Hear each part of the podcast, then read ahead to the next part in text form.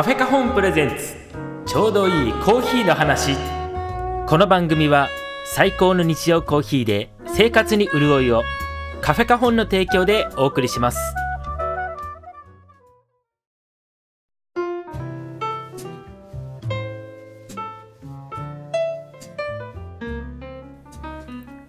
はい皆さんこんにちは。カフェカホンの平村です。カフェカホンプレゼンツ。ちょうどいいコーヒーの話。この番組はこれからコーヒーを始めたいという方または最近自分で入れ始めたという方に向けて始めたての頃に引っかかりがちな疑問を解決したりコーヒーに対するおすすめの考え方についてお話ししています。ぜひコーヒーを長く楽しむためのヒントを見つけていってください。ということで第7回始めていきたいと思います。よろしくお願いします。いやー。空いてしまいましたねすいませんでした。えっ、ー、と、2ヶ月ぶりですかね。2ヶ月経っちゃいましたね。えっと、まあ、何をしていたんだという話になるんですが、あの、ネットショップと、まあ、ブログとかを書いているあのオフィシャルサイトっていうのがあるんですけど、その両方を全面リニューアルしてました。で、そのリニューアルが、えっと、4月の3日かな完全にガッとこう切り替わるっていう流れであのやってたんですけど前回のこの第6回が3月確かホワイトデーの日に上がってるんじゃなかったかな？3月の14日ぐらいまあそれぐらいなんですよ。に上がっててでその後からパタッと止まってしまったんですがまさにその前回をアップした後からリニューアルするために僕が動かなきゃいけなくなったっていうかあの作業が始まってしまったということなんですよね。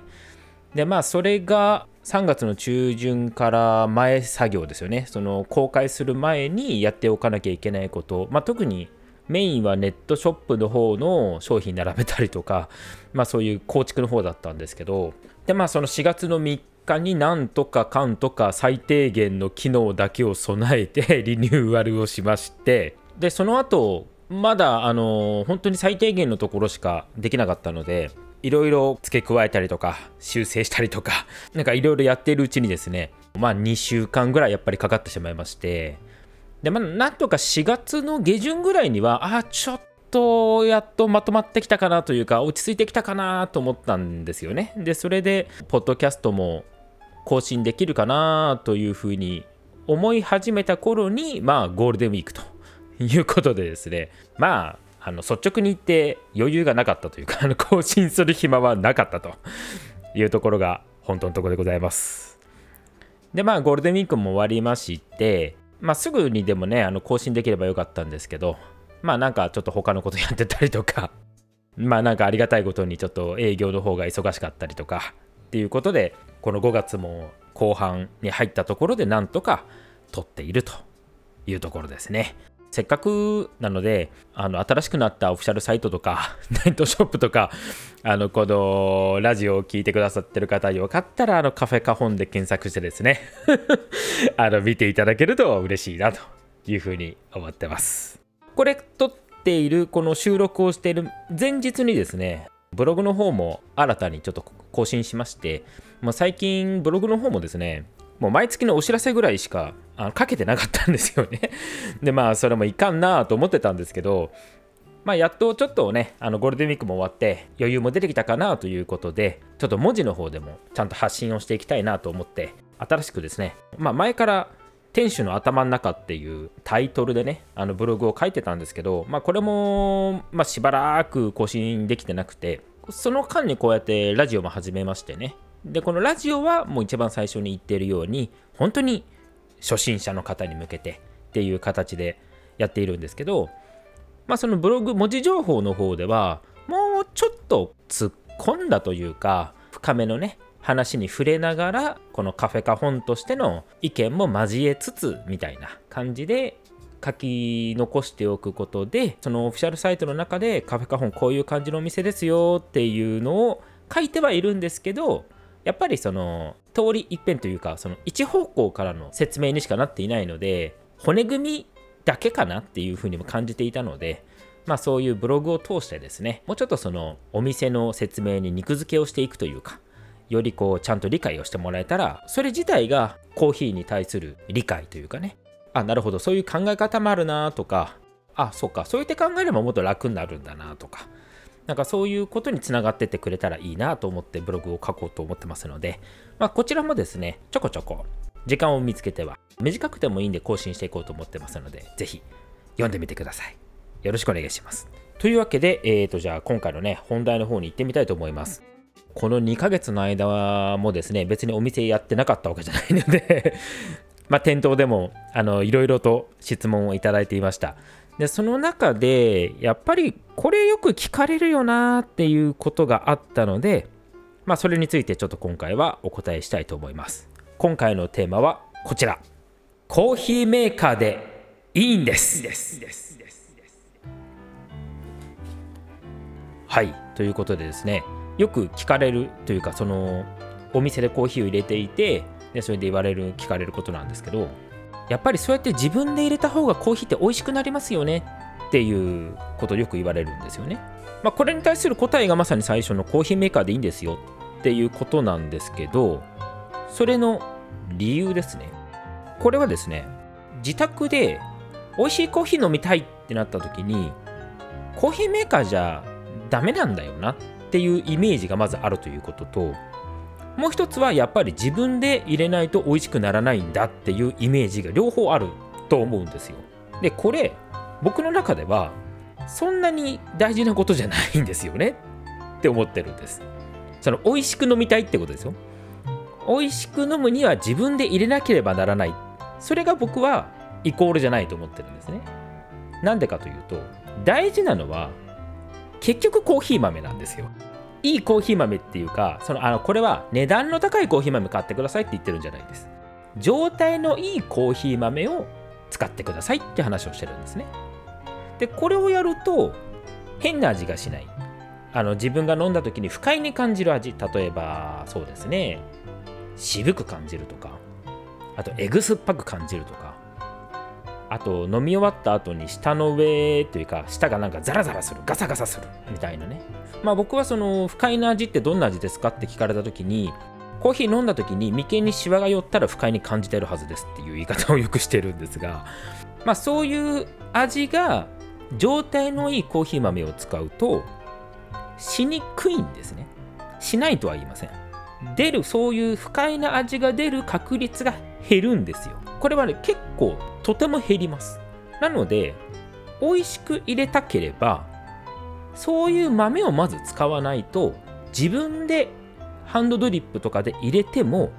変な味は出ちゃうんです。不快な味は出やすくなってしまう。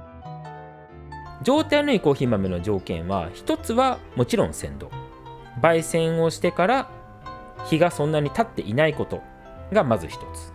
もう一つは味を悪くしてしまう欠点豆が入っていないことです。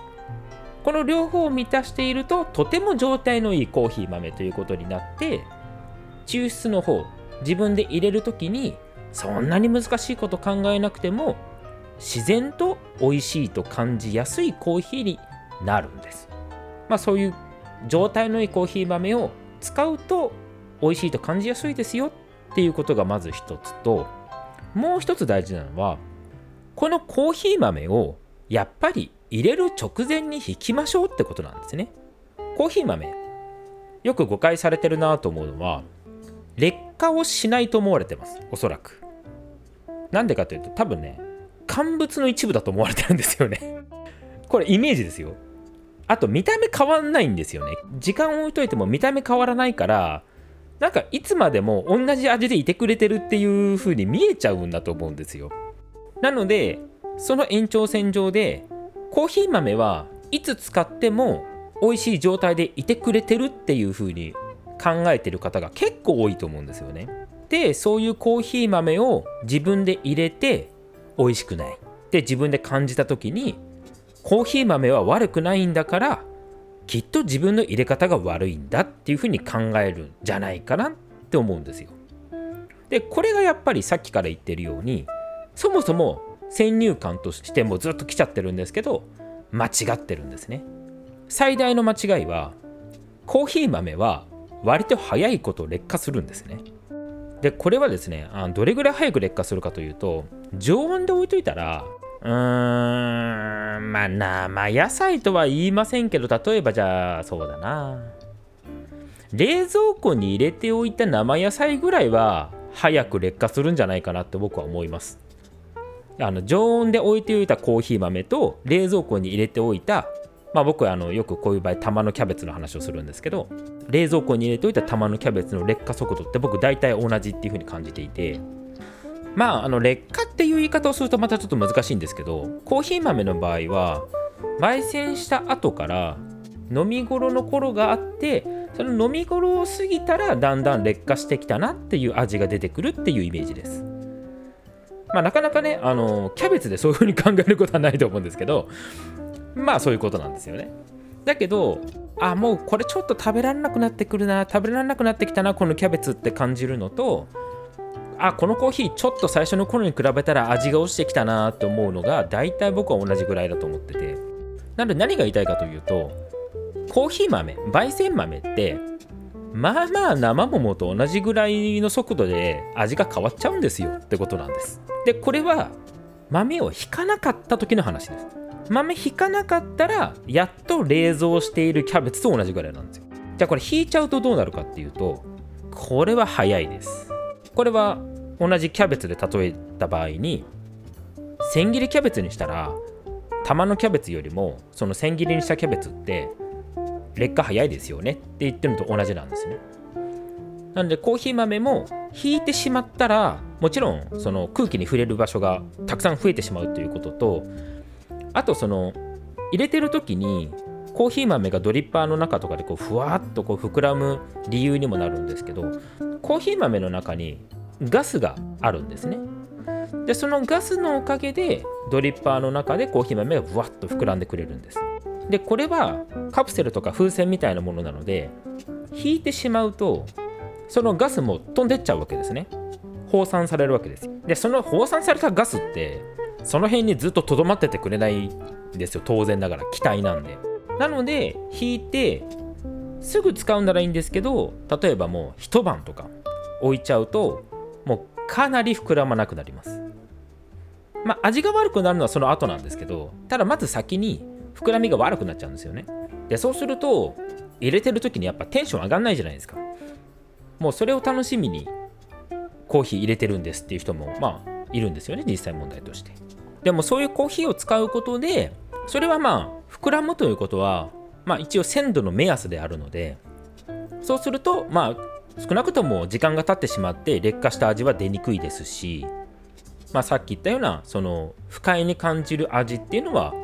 まあ少なくて済むのかな？っていうことなんですね。まあ、なので状態のいいコーヒー豆を使うと抽出が何も自分で入れなくてもそもそも美味しいと感じる条件が揃ってしまっているのでもうコーヒーメーカーでもいいんですよって話なんですね。まあこれが僕がそのコーヒーメーカーで家で入れる時にコーヒーメーカーでいいんですよって言ってる理由なんです。じゃあ逆に状態の悪いコーヒー豆を持ってきた時に入れ方でカバーできるかっていうとこれはね結構大変なんですよ。もうこれはねシンプルに料理に例えてください。新鮮な食材を持ってきて料理をしたらもうそれだけで美味しいじゃないですかだけどもかなり時間が経っちゃって劣化してきたものもうギリギリ鮮度ギリギリっていう食材を美味しくしようと思ったらちょっとしんどいですよね例えばもうそれでちょっと軽く調理するだけではちょっと厳しくてそうするとどうするかっていうと味付け濃くするんですよね。まあこれコーヒーにも割と似たようなことが言えるのかなというふうに思うんですけどなのであくまでこれ美味しく飲みたい時ですよ。美味しく飲みたいと考えた時に最後まで抜いてはいけない手間っていうのは結局自分で入れることじゃなくて入れる直前に引くことなんですね。でそれを守ってさえいれば入れるところはコーヒーメーカーに任せちゃってもいいんですよだってコーヒーメーカーって冷静に考えてコーヒーを美味しく入れようとして作られてるマシンだと思いません？もう初めからまずく入れようと思って作ってるコーヒーメーカーって多分ないと思うんですよ。まあたまあ、ただねそのいろんなコーヒーメーカーありますよ。でおそらく、まあ、値段的にもいろいろ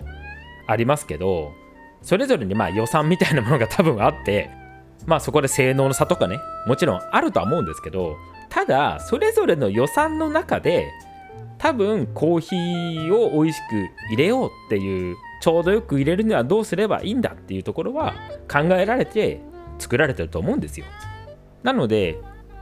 買ってきたコーヒー豆を自分のまあ信用できるコーヒーメーカーがあればそれで入れてあげればもうコーヒー豆の味がそのまま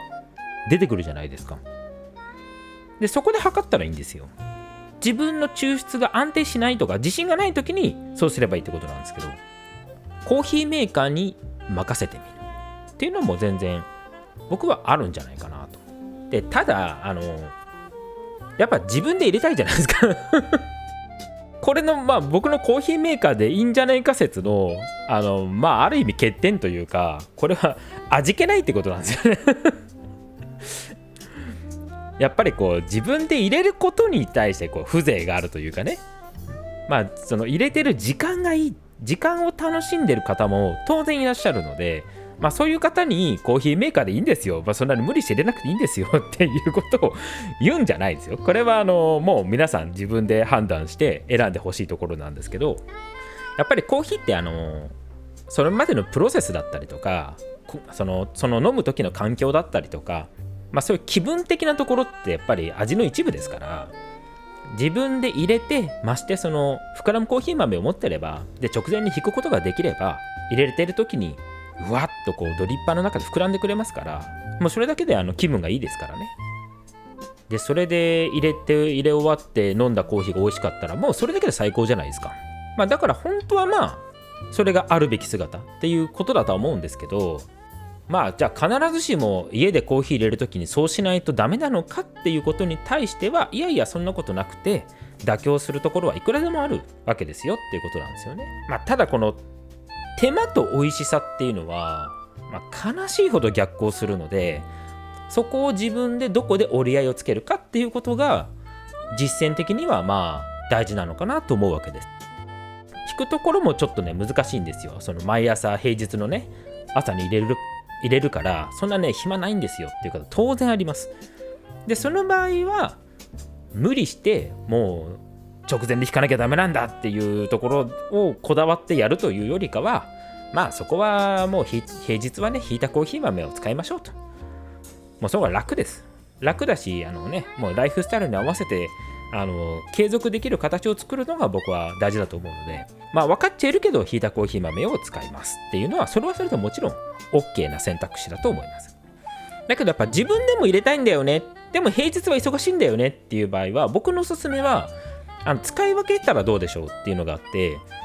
平日の朝に入れるコーヒーは引いてきたコーヒー豆を、まあ、自分で入れてもいいですしコーヒーメーカーでもいいです。その引いてきたコーヒー豆を使う。で週末とか、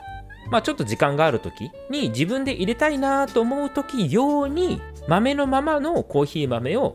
冷凍庫に入れておく。で豆のままのコーヒー豆を冷凍庫に入れておけばもう2ヶ月3ヶ月。なんなら半年経っても僕は全然美味しく飲めると思ってるんですよ。まあ実際膨らむ状態が保ちますしまあ問題なく飲めると思います。なので 100g でも何でもいいんですけど豆のままのコーヒー豆を冷凍庫入れとくと週末のとか時間があるなと思う時にだけそのコーヒー豆を使う。で必要な分だけ出してまたしまっておく。っていう風にしておけばそういう時はそういう風にまた別の楽しみ方ができるんじゃないかなっていうふうに思います。まあ、なので、この平日用、週末とかの時間がある時用っていうふうに使い分けるっていうのは僕はいいんじゃないかなと思いますね。なので、これと同じように自分でハンドドリップするとき、コーヒーメーカーでお願いするときっていうふうに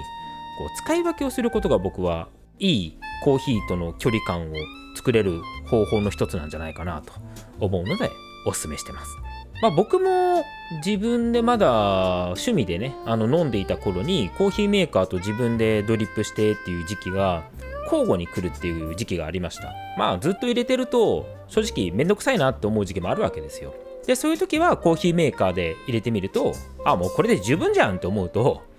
一回コーヒーメーカーの時代が来るんですよね。もうもういい。もうちょっとコーヒーメーカーでいいっすっつってコーヒーメーカーでバーっとこう入れる時期があるんですけど23ヶ月するとああそろそろちょっと自分でも入れてみようかなっていうふうにまたちょっと気が向く時があるんですよ。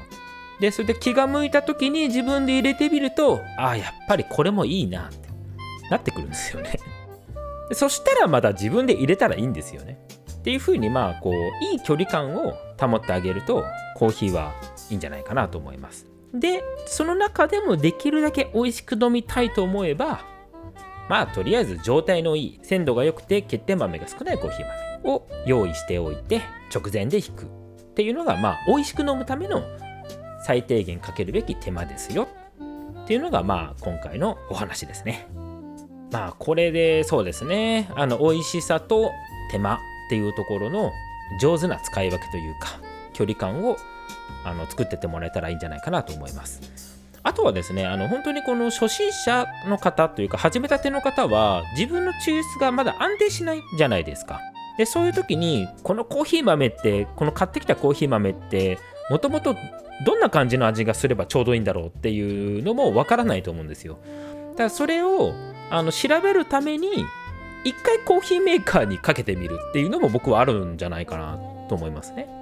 であなるほどこういう感じかっていうその一回そういう味がつかめれば自分で入れる時にそこを目指して入れられるのでまあそれそういう使い方もいいよなーというふうに思いますね。まあなのでコーヒーメーカーも別にあのサボってるわけではないのであのいい感じに使ってもらえたらいいんじゃないかなと思いますよ。はい。というところでじゃあ最後にですね僕なりのこういうコーヒーメーカーを選びましょうっていうポイントを最後にご紹介しておきます。まずですね初めて買うコーヒーメーカー。これ僕初めて買うコーヒー器具っていう、まあ、全体的に言うことなんですけどいきなり高いもの買う必要ってないと思ってるんですね。目安は、まあ、5000円。今の時代だと5000円が目安になっちゃうのかなっていうふうに思います。あの昔は3000円ぐらいのものでいいんですっていうふうに言ってたんですけどまあ最近ちょっといろんな理由であのコーヒーの器具が上がっているので